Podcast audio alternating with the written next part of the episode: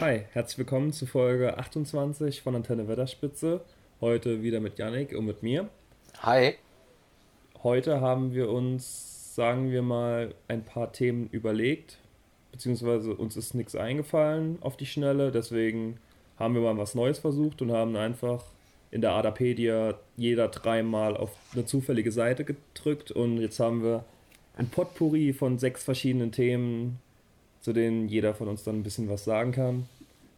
Ähm, ich würde ich würd jetzt nicht sagen, dass, dass wir keine Ideen hatten, weil wir waren generell so ein bisschen am Brainstormen, wie es jetzt weitergeht, auch äh, mit Hinblick auf unseren einjährigen Geburtstag Ende des Monats.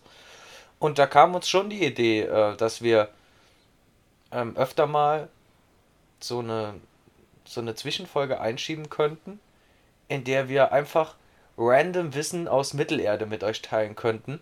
Und wie ginge es besser, irgendwie ähm, ja halt zufällig sich Themen auszudenken, als eine zufällige Suchfunktion dreimal ganz wild durcheinander gewür äh, gewürfelt, um eben dann, egal was kommt, es zu nehmen, wie es kommt und euch zu vermitteln, fand ich eigentlich richtig schön. Ja, ich bin auch positiv der Sache gegenüber. Vor allem, wir haben ja eigentlich immer Themen, die uns jetzt gerade irgendwie im Kopf sind oder die uns persönlich gefallen oder uns persönlich halt betreffen. Irgendwie jetzt die Zwerge letzte Woche, das war halt ein Thema, wo wir auch beide richtig Lust drauf hatten.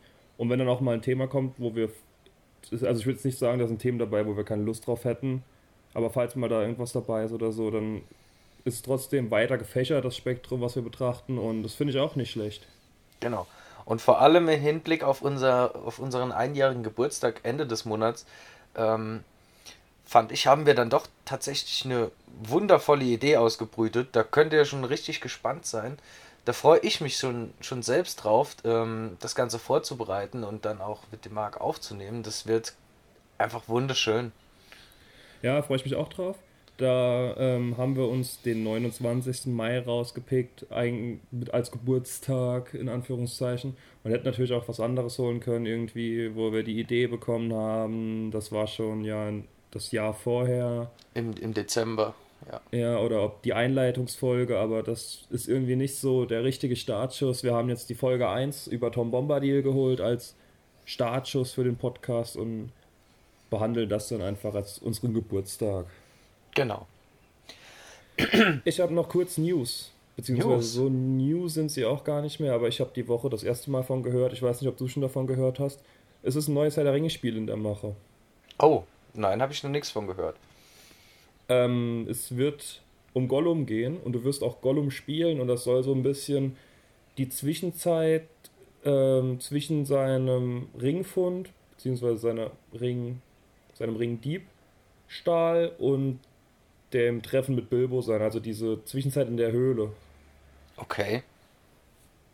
Und die Macher haben auch so ein bisschen schon verraten, Gollum ist jetzt nicht gerade so der beliebteste Charakter und das ist auch so die Schwierigkeit für die, weil sie wollen trotzdem, dass man irgendwie mit Gollum mitfühlt und ihn auch lieben lernt. In seiner verschrobenen und doch düsteren Art manchmal. Also, ähm, die Problemstellung teile ich jetzt persönlich nicht, weil ich finde eigentlich Gollum so auch ziemlich niedlich. Und doch schon Sympathieträger. Ähm, also von meiner Seite her wäre ich von Anfang an dabei. Aber ja, wie, wie soll das Spiel denn, wie soll das Spiel denn gestaltet sein? Es wird das, also welche Art von Spiel erwartet uns? So eine Art Rollenspiel oder? Nee, es wird so ein Abenteuer Stealth-Game. Also ich denke, das wird so ein bisschen das soll, glaube ich, schon ein Triple-A-Titel werden. Also so ein bisschen, ah, wie was soll ich sagen, so Assassin's Creed-mäßig, denke ich. Also schon mehr Schleichen noch und weniger Gegnermassen und so, aber schon Wände hochkrabbeln, rumspringen, Leute auch mal von hinten metzeln. Also ich denke, das geht so in die Schiene. Oh, das wäre das wäre sexy. So ein Gollum Assassin's Creed, da hätte Wobei ich Bock drauf. Shadow of Middle Earth, oder wie, wie hieß es? Doch, so, doch so hieß es, glaube ich. Oder Schatten, äh, Mordors Schatten hieß es. Genau, Mordors so Schatten. Ähm, das war ja auch so ein bisschen Assassin's Creed-mäßig angehaucht. Das war ja auch von seiner Machart her ganz geil. Ja, die Story war halt nur kacke. Vielleicht kriegen sie das jetzt noch besser hin und es sind ja auch noch mal ein paar Jahre vergangen, Technik ist besser. Ich glaube, das wird schon auch ganz gut aussehen und ich glaube, ich habe da auch Bock drauf. Ja, jetzt wo du es sagst, kann ich mir gut vorstellen. Ähm, bin ich gespannt. So, willst du jetzt mit deinem ersten Thema anfangen? Ja, gern. Was war's denn? Ja, mein erstes Thema für heute ist der Fluss Limklar. Eigentlich ähm, ein recht kleiner Fluss, wenn man sich so die Karte von Mittelerde vor Augen führt, äh, würde man wohl nie drauf kommen, dass dieser Fluss tatsächlich so eine Bedeutung hat, ähm, wie sie sich dann herausgestellt hat, jetzt im Zuge von meiner Recherche. Eben weil er auch so klein und unscheinbar ist, dass er kaum auf der Karte auffällt. Der Fluss Limklar entspringt im Nebelgebirge und verläuft durch den nördlichen Teil des Fangorn, ähm, durch den Volt. Der Volt ähm, ist zu Zeiten des Ringkrieges ein äh, äußeres Gebiet äh, der Rohirren und wird auch im Film teilweise gezeigt, denn durch den Volt ähm, verfolgen Aragorn, Legolas und Gimli die Urukai ähm, auf der, also um Merry und Pippin zu retten. Ähm, nur um das Ganze mal bildlich, ich denke, den Film hat jeder von euch gesehen, ähm, damit man sich darunter auch was vorstellen kann. Und der Fluss Limklar hatte auch eine historische Bedeutung und zwar bildete er zum Höhepunkt der Macht Gondors, also so im Jahr 1025 im dritten Zeitalter, bildete er die nördlichste Grenze von Gondor und nicht wie im äh, ebenfalls im Film von Aragorn genannt, äh, Amon Hen, ähm, an den Wasserfällen des Rauros, ähm, wo es hieß, dass dies die, die nördlichste Grenze Gondors sei. Oder auch beziehungsweise in der ähm, Literatur kommt es ja auch das ein oder andere Mal vor, dass der Kellebrand genannt wird. Ähm, aber das nannte Tolkien in den Anmerkungen zu Mittelerde ähm, einen Irrtum, denn es sei der, der Limklar, der die nördlichste Grenze zwischen äh, Gondor und dem Elbenreich Lothlorien markiert hatte. Ähm, zu dieser Zeit wurden dann auch die Ebenen zwischen dem Lim klar. Ich denke mal, wenn, wenn ihr die Folge hört und dann es hier um den Fluss geht, werdet ihr euch vermutlich auch mal eine Karte zur Hand nehmen. Und da seht ihr ja dann, also dann werdet ihr erkennen, dass zwischen dem Lim klar und Lothlorien noch eine größere Fläche äh, Grasland ist. Und ähm, diese Fläche zwischen ähm, Lothlorien und eben ähm, dem Fangorn und dem Limklar wurde Parv Kellebrand genannt äh, was so viel bedeutet wie das umschlossene Grasland des Silberlaufes, welcher auch von den Gondorianern äh, befestigt wurde, da der Anduin, der am westlichen Rand dieser Grasländer verläuft, ähm, an dieser Stelle mehrere Sandbänke aufwies und somit leicht zu überqueren war. Und da errichteten sie eben Befestigungen, um Angriffe von westlicher Seite her Richt, äh, Richtung Mordor und den Braunen Landen, den Emin Muil abzudecken bzw. abwehren zu können. Ähm, die Namensgebung des Limkla ist ähm, in, also Wort zu Wort nicht überliefert, wo der Name herkommt. Ähm, Christopher Tolkien stellte ein paar äh, Vermutungen auf und der Limkla scheint eine Worterfindung der Rohirren zu sein, der sich, die sich aber auf den Sindarin-Begriff Limlind äh, bezieht, was so viel heißt wie schnell klar. Also würde ich jetzt mal drauf schließen, dass sie einfach so die Eigenschaften des Flusses genommen haben könnten, dass er ein schneller Fluss ist, ein klarer Fluss ist, der dann einfach so durchfließt. Eigentlich ein, schon so ein schöner kleiner Bach stelle ich mir darunter vor.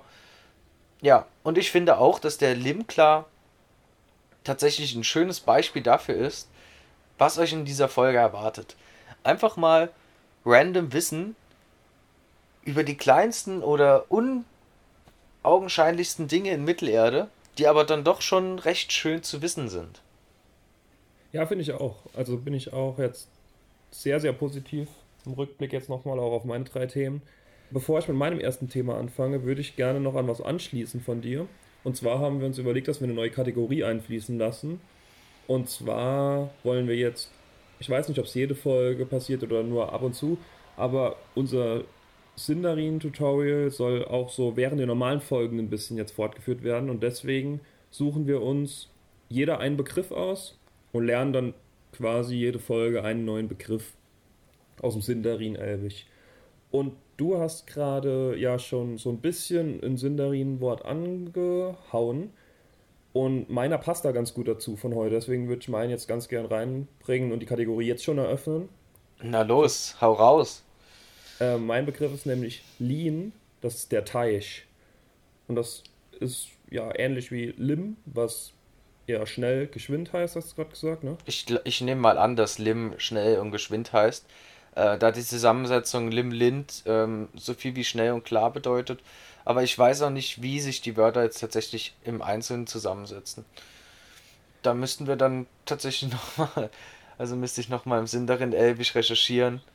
Ähm, weil, wie ihr wisst, wir wollen es ja mit euch zusammen lernen. Wir sind ja auch keine Sprachgenies, was das angeht. Ja, genau. Und deswegen jetzt immer ein paar mehr Vok Vokabularien und heute Lean, der Teich. Was ist dein Wort? Oh, ich wollte eigentlich mein Wort ähm, im Anschluss an meine zwei nächsten so, okay. Kategorien anschließen, weil es da eben, weil es da eben super zu passt. Äh, hatte ich eigentlich gedacht, machen wir es hinten raus. Ähm, aber ich kann es jetzt ja auch schon mal so ein bisschen als Teasers für meine zwei folgenden Kategorien holen. Und zwar habe ich denn, habe ich mir das Wort Baum rausgesucht, ähm, Galat. Ähm, oder auch Baum niedrig, also ein niedriger Baum, ein Toss oder ein großer Baum, ein Orn. Ein, oder auch im Elbischen besser ausgesprochen, Irren. Ja, bei mir ist es der Baum, äh, eben weil er zu meinen nächsten zwei Themen noch gut dazu passt. Ähm, und an sich Bäume eigentlich auch schon richtig schön sind, muss man ehrlicherweise mal sagen. Ich bin sehr froh, dass wir die Kategorie eingepflegt haben, weil dein, ne, dein Wort ist auch eine super Überleitung in meinen ersten Begriff. mein erster Begriff ist nämlich der alte Wald. Auch oh. eine, ein Ort in Mittelerde. Ähm, ja, wir kennen ihn vor allem aus dem Buch Die Gefährten. Da wollen ja unsere vier Hobbits den alten Wald durchqueren, um eben nach Bre zu kommen. Und ähm, da werden ja schon so einige Eigenschaften vom alten Wald klar. Nämlich der Versuch, die Leute, die ihn durchqueren wollen, zu verwirren, indem sich die Bäume hin und her verschieben und eben wachsen und so einen falschen Weg offenbaren. Also schon so ein bisschen wie die Huans. Also die, die Huans sind ja, sind ja ähm, keine vollständig erwachten Ents wie, wie Baumbart, sondern ähm, wie der alte Weidenmann zum Beispiel, ähm, der so ein bisschen rumschlängelt und sich minimal bewegen kann, aber dann tatsächlich doch schon im Wald selbst größeren Einfluss nehmen kann. Genau, der alte Weidenmann ist ja auch so der dunkle Kern des alten Waldes. Ähm, das ist ein großer, eine große, alte und mächtige Weide, die eben auch versucht, unsere Freunde, die Hobbits, zu, naja, nicht mehr rauszulassen aus dem Wald, ne? Ja. Er lässt sie einschlafen, sie dösen dann so ein bisschen vor sich hin und dann wird Frodo fast von einer großen Wurzel erstickt und Mary und Pippin fallen in den Stamm rein und kommen nicht mehr raus bis dann eben Tom Bombadil kommt und sie rettet und ihnen hilft und ja so ein bisschen mit dem alten Weidenmann reden kann und die kennen sich, die wohnen ja da beide. ja, das ist so der Berührungspunkt zwischen Herr der Ringe und eben der Location, dem alten Wald. Es gibt aber noch so ein paar Hobbit-Geschichten vor allem oder insgesamt Sagen, die über den alten Wald bekannt sind. Und zwar gibt es den schon seit dem ersten Zeitalter der hat am Anfang bis zum Fangorn hingereicht, aber alles, was dazwischen war, vom Fangorn bis zum Alten Wald ziemlich, wurde abgeholzt und abgerodet. Der größte Teil davon im zweiten Zeitalter durch die Numenorer, die eben für ihren Schiffsbau und ihre Festungen extrem viel Holz gebraucht haben. Ach du Heilige, das gibt's also vom, von Fangorn bis hoch zum Alten Wald? Ja, Mittelerde war ein gutes Waldgebiet. Das ist ja fast die komplette, nee, das ist ja die komplette E-Region, Minhiriat und Enetweit. Ja, und das wurde alles dann abgeholzt, damit eben dort Lebensraum entstehen konnte und auch um das Holz zu gewinnen. Das wäre, das ist ja ein Wald, der weit, weit größer wäre als der Düsterwald. Oder mindestens genauso groß. Ja, und das Einzige, was übrig geblieben ist, ist eben dieses kleine Stück alter Wald. Das sind so die letzten verbliebenen uralten Bäume, die seit dem ersten Zeitalter da sind.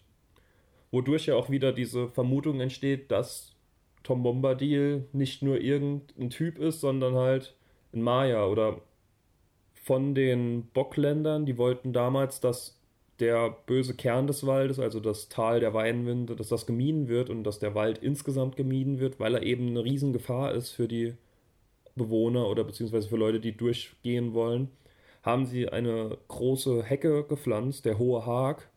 Der wird beschrieben als sehr hoch, düster und mit silbrigen Spinnweben überragt. Der erstreckt sich etwa 20 Meilen von der Brandyweinbrücke bis nach Haagsend zu einem kleinen Dorf. Und es gibt nur eine Öffnung, die extra gemacht wurde. Da wurde so ein kleiner Eingang gemauert, durch den die Hecke nicht durch, durchwächst. Und das ist der einzige Eingang in den äh, alten Wald. Durch den eben auch die Hobbits in den alten Wald gelangen. Okay. Also na gut, wenn ich so eine Hecke vor mir hätte, dann hm, wäre ich vermutlich auch, würde ich mir vielleicht auch dreimal überlegen, ob ich da reingehe. Vor allem ist es auch ein paar Meilen weg von allem. Also du kannst nicht einfach von Haagsend in das Loch rein. Das ist schon ein Stück weg von der nächsten Zivilisation. Ja, macht doch Sinn. Ja. Es gab mal eine, also der alte Wald hat mal versucht, diese Hecke zu überwinden und wollte über, über sie drüber wachsen, sage ich jetzt mal. Da wurde aber mit Äxten und Feuer zurückgedrängt von den Anwohnern und da ist noch ein Stück zurückgeblieben, die Feuerlichtung. Die ist eben eine Lichtung am Rande des Hohen Hags und da wächst kein Baum mehr, keine, kein wirklich hohes Gras mehr, da ist nur so ein bisschen Gestrüpp noch. Und das ist so ein Relikt von diesem Moment, wo der alte Wald versucht hatte, den Hohen Hag zu überwinden. Oh, die Hobbitsche Brandrodung. Man mag sie eigentlich nicht heraufbeschwören. Nee, das hat der alte Wald dann auch zu spüren bekommen, hat seitdem auch, glaube ich, nicht mehr versucht. Besser ist es. Ja, auch du hattest ein sehr schönes Thema, der alte Wald. Ähm, wobei der alte Wald ist hier tatsächlich uns allen ein Begriff, weil er eben auch in den, in den Büchern vorkommt, im äh, Film abgebildet ist, Tom Bombadil drin wohnt. Der ist uns tatsächlich ein Begriff.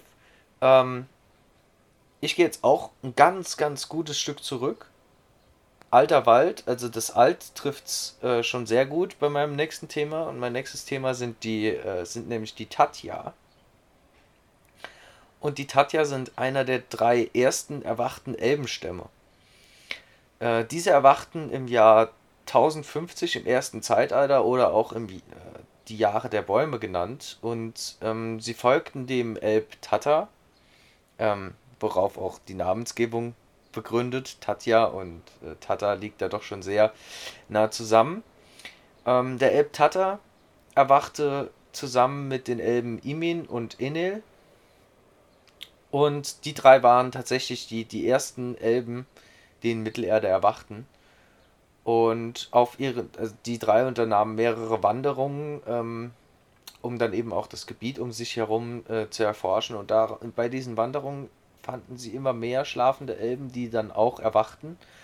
Und auf der ersten Wanderung schlossen sich 18 Elben äh, den Tatja an, also dem Elb Tata. Und ähm, nachdem alle Wanderungen abgeschlossen waren, bestand ihre Gruppierung aus 56 Elben, die sich dann aufspaltete.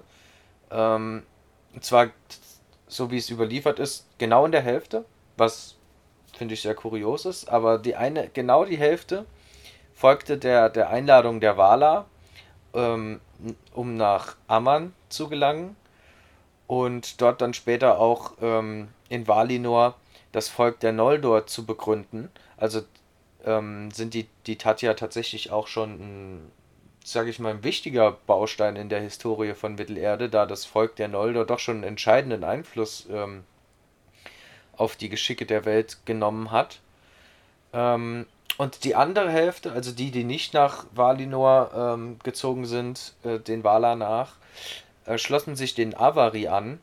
Ähm, das ist, sind Elbengruppen, die auch ähm, aus den anderen Elbenstämmen Elben, eben die Elben aufnahmen, die ähm, den Mittelerde sehr am Herzen lag und die nicht nach Valinor segeln wollten.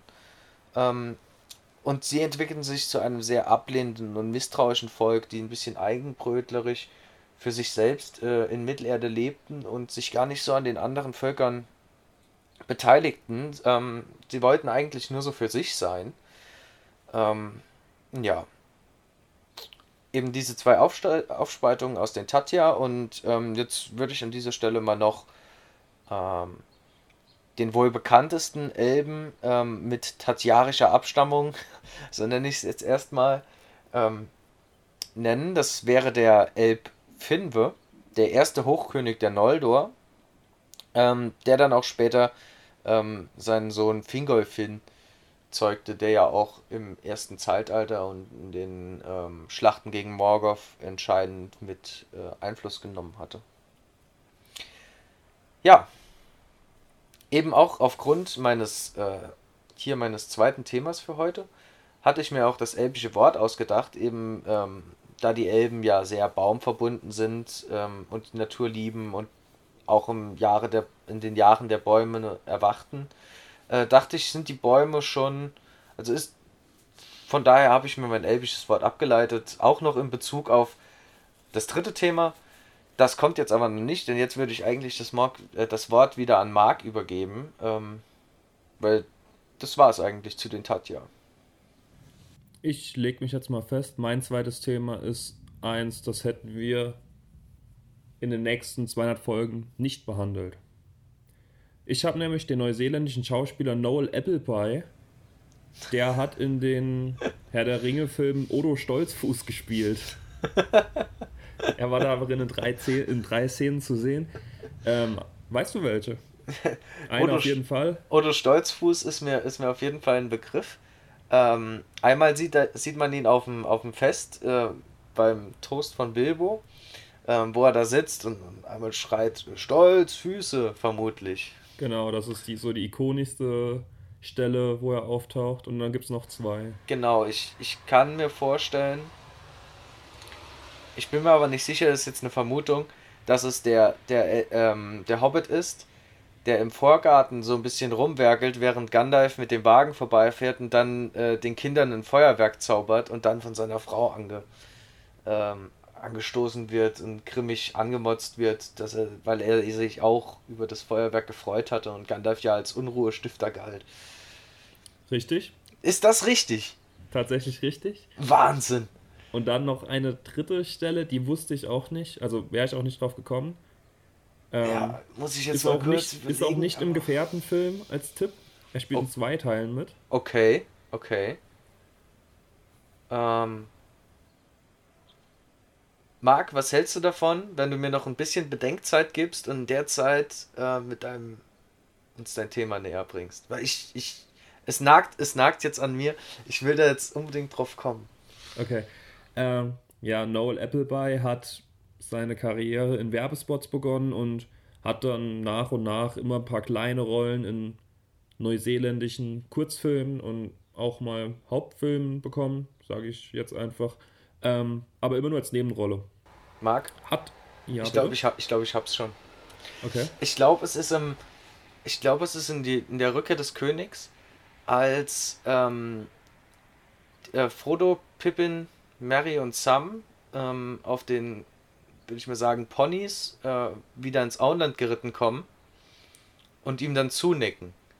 Denn sie haben ja dann, ich glaube, äh, noch gondorianische Gewänder an, beziehungsweise Pippin auf jeden Fall, oder sie waren auf jeden Fall nicht im Auenland-Stil gekleidet, sondern immer noch so, so ein bisschen elbenmäßig oder von ihrer Reise her, so halt ganz elegant und fein. Und ähm, er schaut dann auch wieder aus seinem Garten hoch äh, und blickt die an und sie nicken ihm dann zu.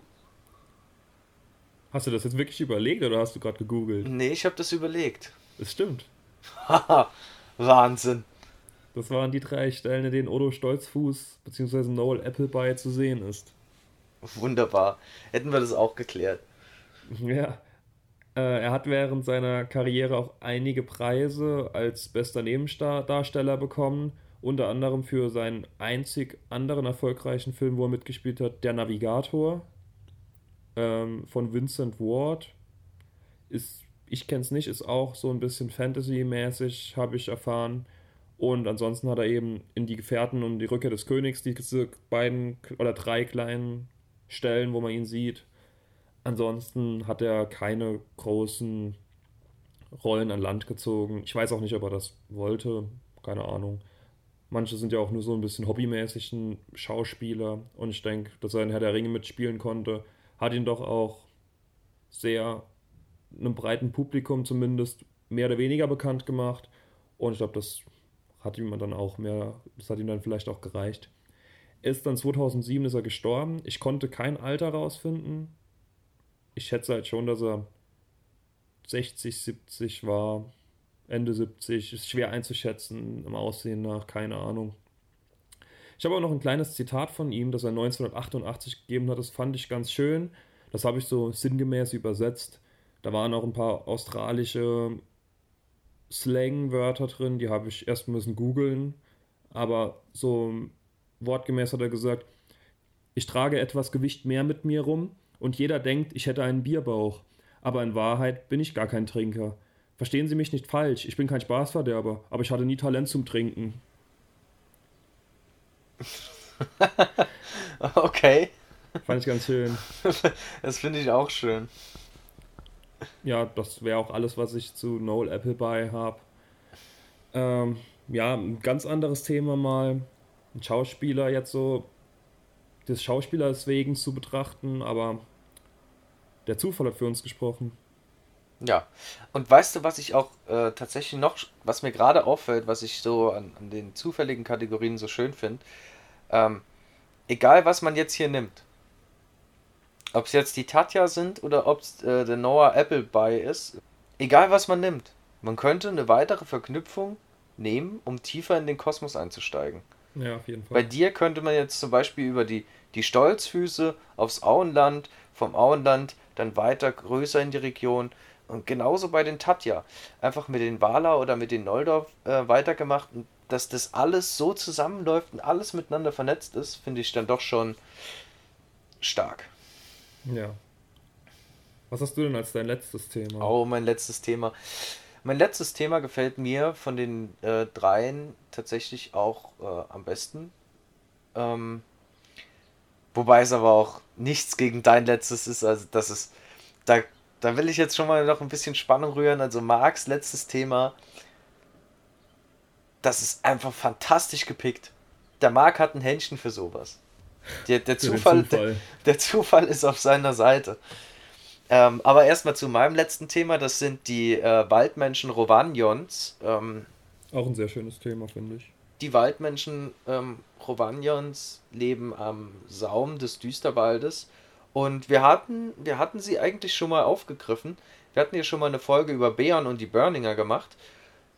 Und die Waldmenschen sind eben mit den Beorningern und mit den Eotheot verwandt und sie leben ja auch in den, den gleichen Gebieten. Und die Völker vermischen sich so ein bisschen, also nehme ich mal an. Ähm, möglicherweise sind die Waldmenschen Rovanions ähm, auch mit den früheren Fürsten von Rovanion verwandt, also somit Nachkommen der Edain, der ersten Menschen, die in Mittelerde lebten. Und sie leben auch immer noch dort in, in den ähm, Regionen zwischen dem äh, Nebelgebirge und dem Düsterwald, eben auch dort, wo die, die Bärerninger leben.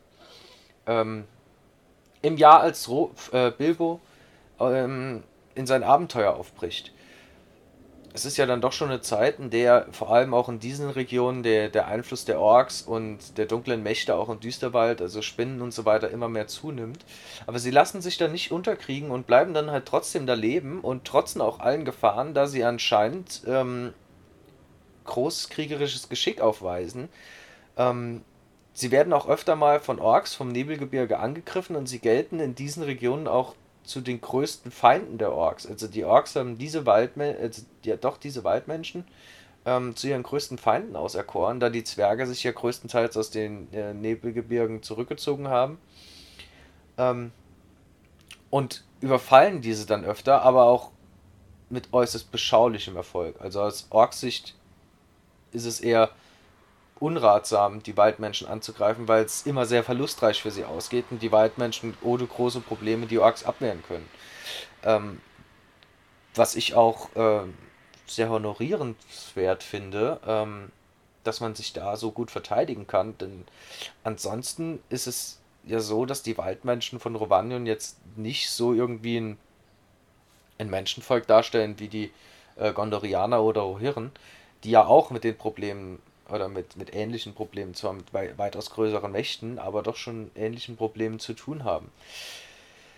Ähm, des Weiteren vergehen sich auch die großen Adler des Nebelgebirges öfter am Vieh der äh, Waldmenschen, doch auch das stellt für sie kein sonderlich großes Problem dar, da sie in der Lage sind, die großen Adler zu vertreiben ähm, durch den Einsatz ihrer Eibenbögen. Eiben sind, glaube ich, ist glaube ich eine Holzart. Ähm, scheint also eine Art besonderer Bogen zu sein und das finde ich sehr erstaunlich, dass die, dass die äh, Menschen die großen Adler vertreiben können. Sodass die großen Adler dann tatsächlich auch das Vieh in Ruhe lassen. Ja, noch so ein bisschen wie es nach dem Ringkrieg mit den Waldmenschen Rovanions weitergeht. Ähm, sie erhalten zusammen mit den, den Burningern im Düsterwald selbst ähm, das Gebiet des Düsterwaldes zwischen dem Gebirge des Düsterwald, dem Eminu Fuin, und der Ostbucht zu Eigen.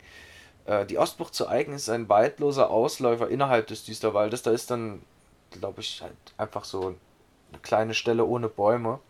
Und eben dieses Waldstück wird ihnen zugesprochen und den, mit den Burninger zusammen. Und eben da dieses Menschenvolk sich dort oben schon so lange, also die, die Burninger leben da ja, glaube ich, auch schon ewig. Ich, ist, unsere Folge ist schon ein bisschen her, ich habe es nicht mehr richtig im Kopf.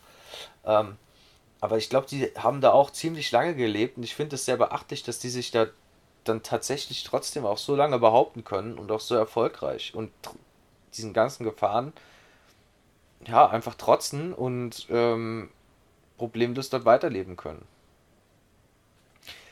Und ihr merkt auch hier nochmal bei den Waldmenschen der Bezug zu meinem elbischen Wort. Ja, ja, auf jeden Fall. Das war's eigentlich so im Großen und Ganzen zu den Waldmenschen. Es ist auch nicht so viel über sie bekannt. Sie leben halt einfach so in dieser, in dieser Region. Ähm, kann man tatsächlich auch mit den Bärningern vergleichen.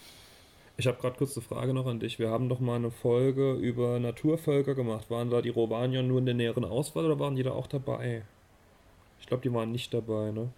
Die Waldmenschen Romaniens waren nicht dabei, glaube ich. Wir hatten da. Glaub, die hatten wir kurz auf dem Zettel stehen, aber dann doch irgendwie nicht in die Top 5 geschafft. Auf jeden Fall jetzt behandelt. Wir hatten, wir hatten in der Folge, glaube ich, die, die Ents.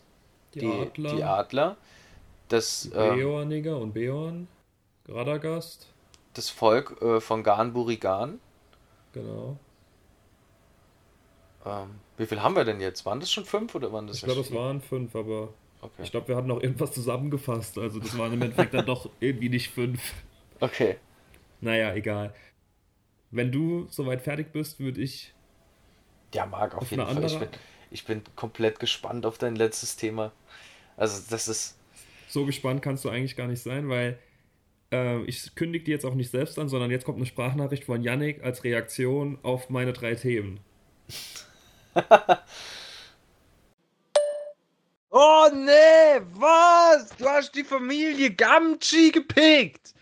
Um Gottes Willen, das ist ja so bärenstarker Pick. Ja, ihr habt's gehört. Ich habe die Familie Gamchi erhalten. Danke, dank dem Zufall haben wir jetzt noch einen richtig richtig gutes Thema, das auch Tolkien sehr am Herzen lag, da er den eigentlichen Held seiner Herr der Ringe Trilogie dieser Familie zugeordnet hat.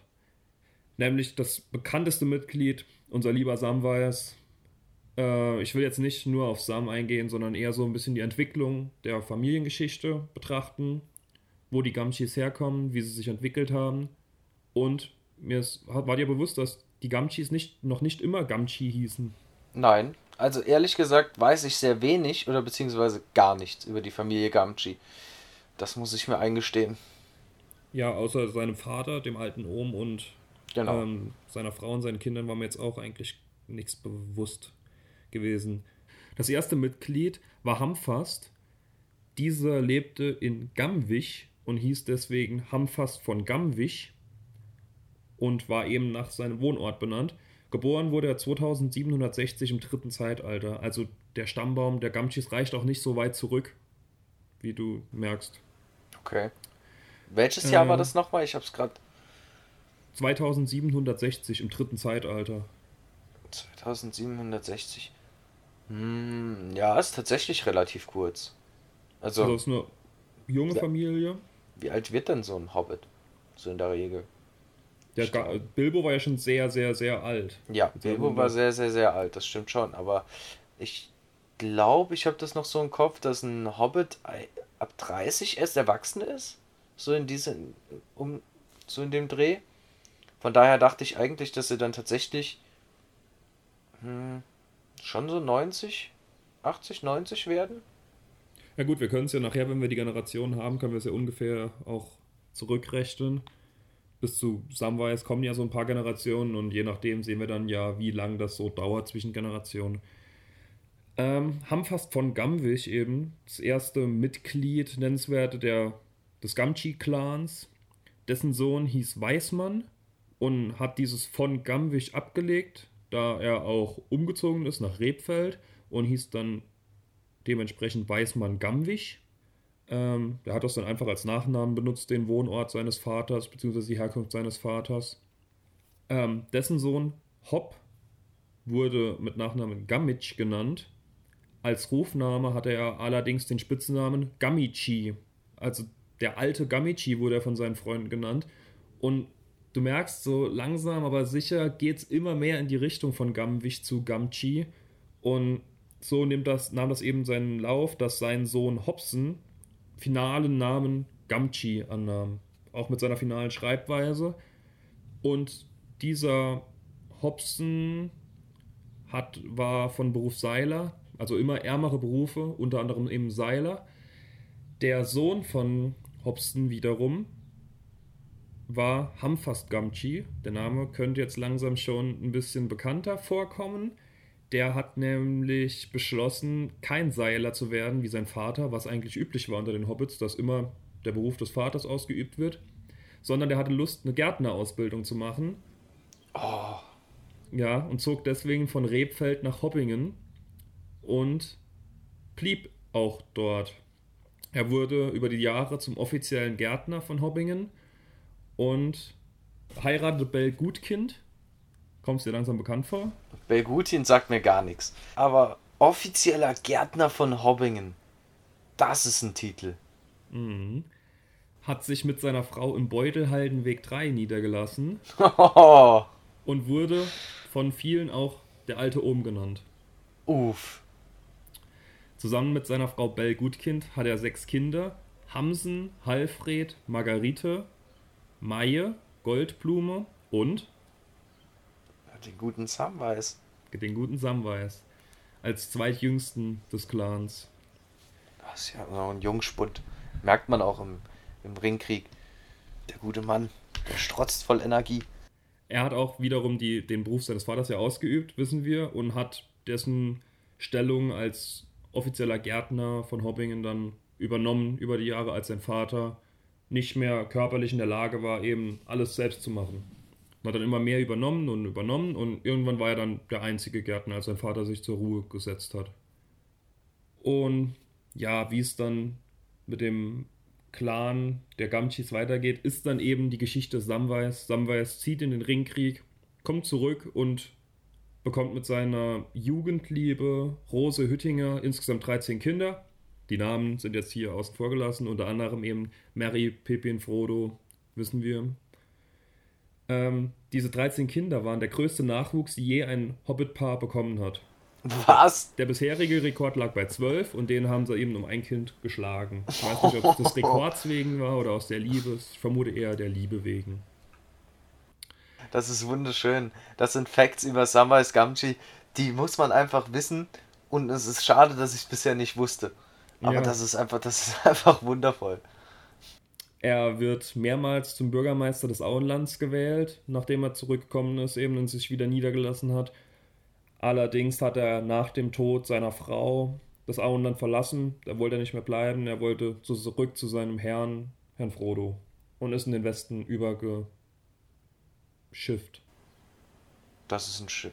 Sein Sohn Frodo hat dann, also es waren ja 13 Kinder, also der Name Gamgee ist nicht in Vergessenheit geraten und wurde auch weitergetragen.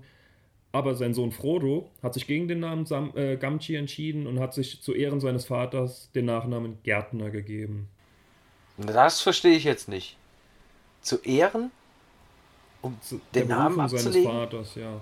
Also sein, Ja, Vater eben, sein Vater war eben der größte Gärtner, den das Auenland je hatte.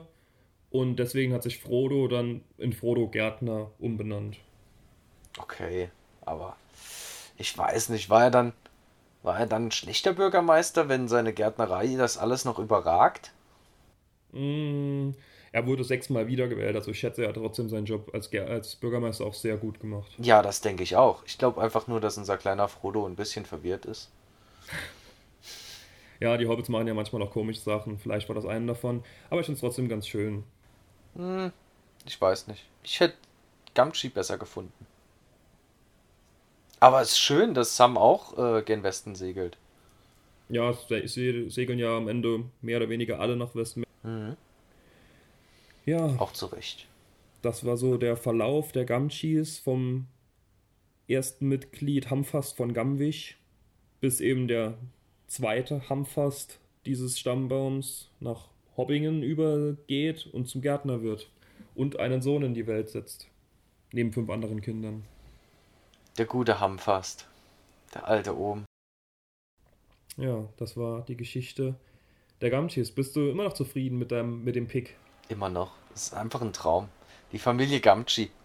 Wahnsinn. Da hat der Zufall uns wirklich gut gewollt. Ich finde aber mit allen sechs Themen hat er uns ganz gut gewollt. Ich fand, das war eine super Mischung. Und Ja, es ist ja auch mal interessant, ähm, was über die Dinge abseits, die jetzt nicht so im Rampenlicht stehen, zu erfahren. ja, Und über die kleinen, über die, die, die kleinen Dinge des Lebens. Deswegen sind wir auch hier. Genau. Wenn alles klar wäre, müssten wir den Podcast hier auch nicht machen. Naja, das nicht unbedingt. Das ist ja. Also wenn man will, ist ja alles klar. Aber es ist einfach schön, auch, drü auch, auch darüber zu reden. Es gibt so viel zu entdecken. Wie habt ihr die Folge gefunden? Sollen wir sowas nochmal machen? Haben euch die sechs Themen interessiert? Eher nicht so? Gebt uns gerne Feedback oder eine Bewertung. Und dann würde ich auch sagen, wir sehen uns vielleicht zum Geburtstag, vielleicht vorher nochmal. Wenn nicht, sehen wir uns am 29. Mai hier nochmal an dieser Stelle. Und da gibt es eine absolute Hammerfolge. Oder sogar mehrere. Hm, Oder sogar mehrere. Sehen wir dann. Auf jeden Fall, wir sind gespannt. Wir schauen auch aufs Gollum-Spiel mal nochmal. Und vielen Dank fürs Zuhören. Bis zum nächsten Mal. Ciao.